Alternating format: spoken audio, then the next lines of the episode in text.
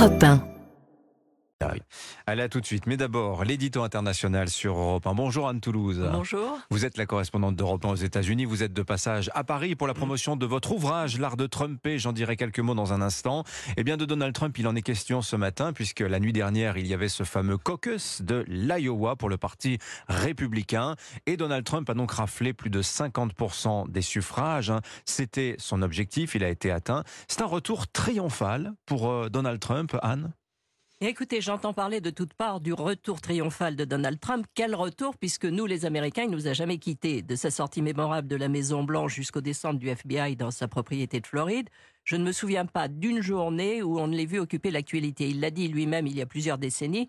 Trump est un spectacle qui se joue tous les jours à guichet fermé. Pour en arriver là, bien sûr, il faut assurer en permanence. Regardez ce qui se passe en ce moment.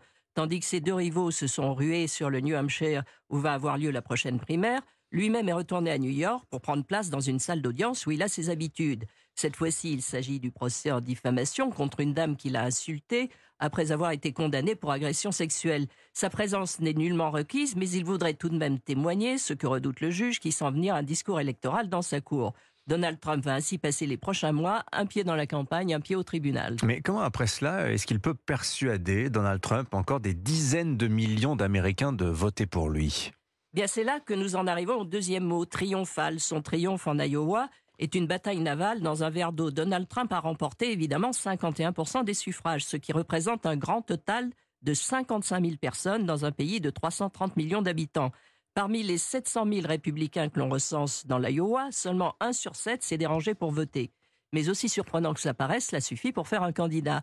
Cet exemple extrême risque de se reproduire dans toutes les compétitions suivantes, jusqu'à épuisement de ses adversaires, ce qui ne devrait pas tarder pour l'un des deux survivants, Ron DeSantis. Comme l'a dit un politologue euh, républicain, tout indique que Donald Trump sera le candidat à moins que Dieu ou les tribunaux s'en mêlent. Dans le camp adverse, ce sera encore plus expéditif puisqu'aucun des démocrates qui piétinent dans les coulisses n'a osé défier Joe Biden. Mais est-ce que cela veut dire, Anne, euh, que l'on va revivre les affrontements de ces huit dernières années?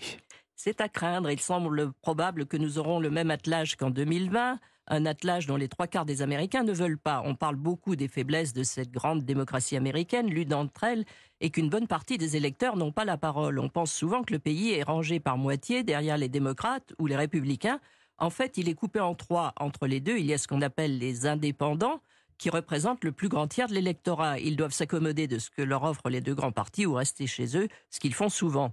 Depuis que je suis arrivé en France, j'entends souvent les gens me dire il va gagner Trump avec un demi-point d'interrogation. Cela semble relever d'une crainte superstitieuse. Si on pense que cela va arriver, peut-être que cela n'arrivera pas. Mais à dix mois de l'élection, il n'y a qu'une réponse, quel que soit le résultat, ni la veille ni le lendemain ne seront jolis à voir. Les signatures européennes, euh, Anne Toulouse, j'ai mentionné votre livre L'art de Trumper, il vient de sortir ces jours-ci euh, en France, euh, pour c'est indispensable. Il faut l'avoir lu si vous voulez tout comprendre de la psychologie de Donald Trump et de son influence sur le débat politique dans le monde entier, y compris en France. Merci d'être venu nous voir, Anne Toulouse. Merci à vous. 7h46.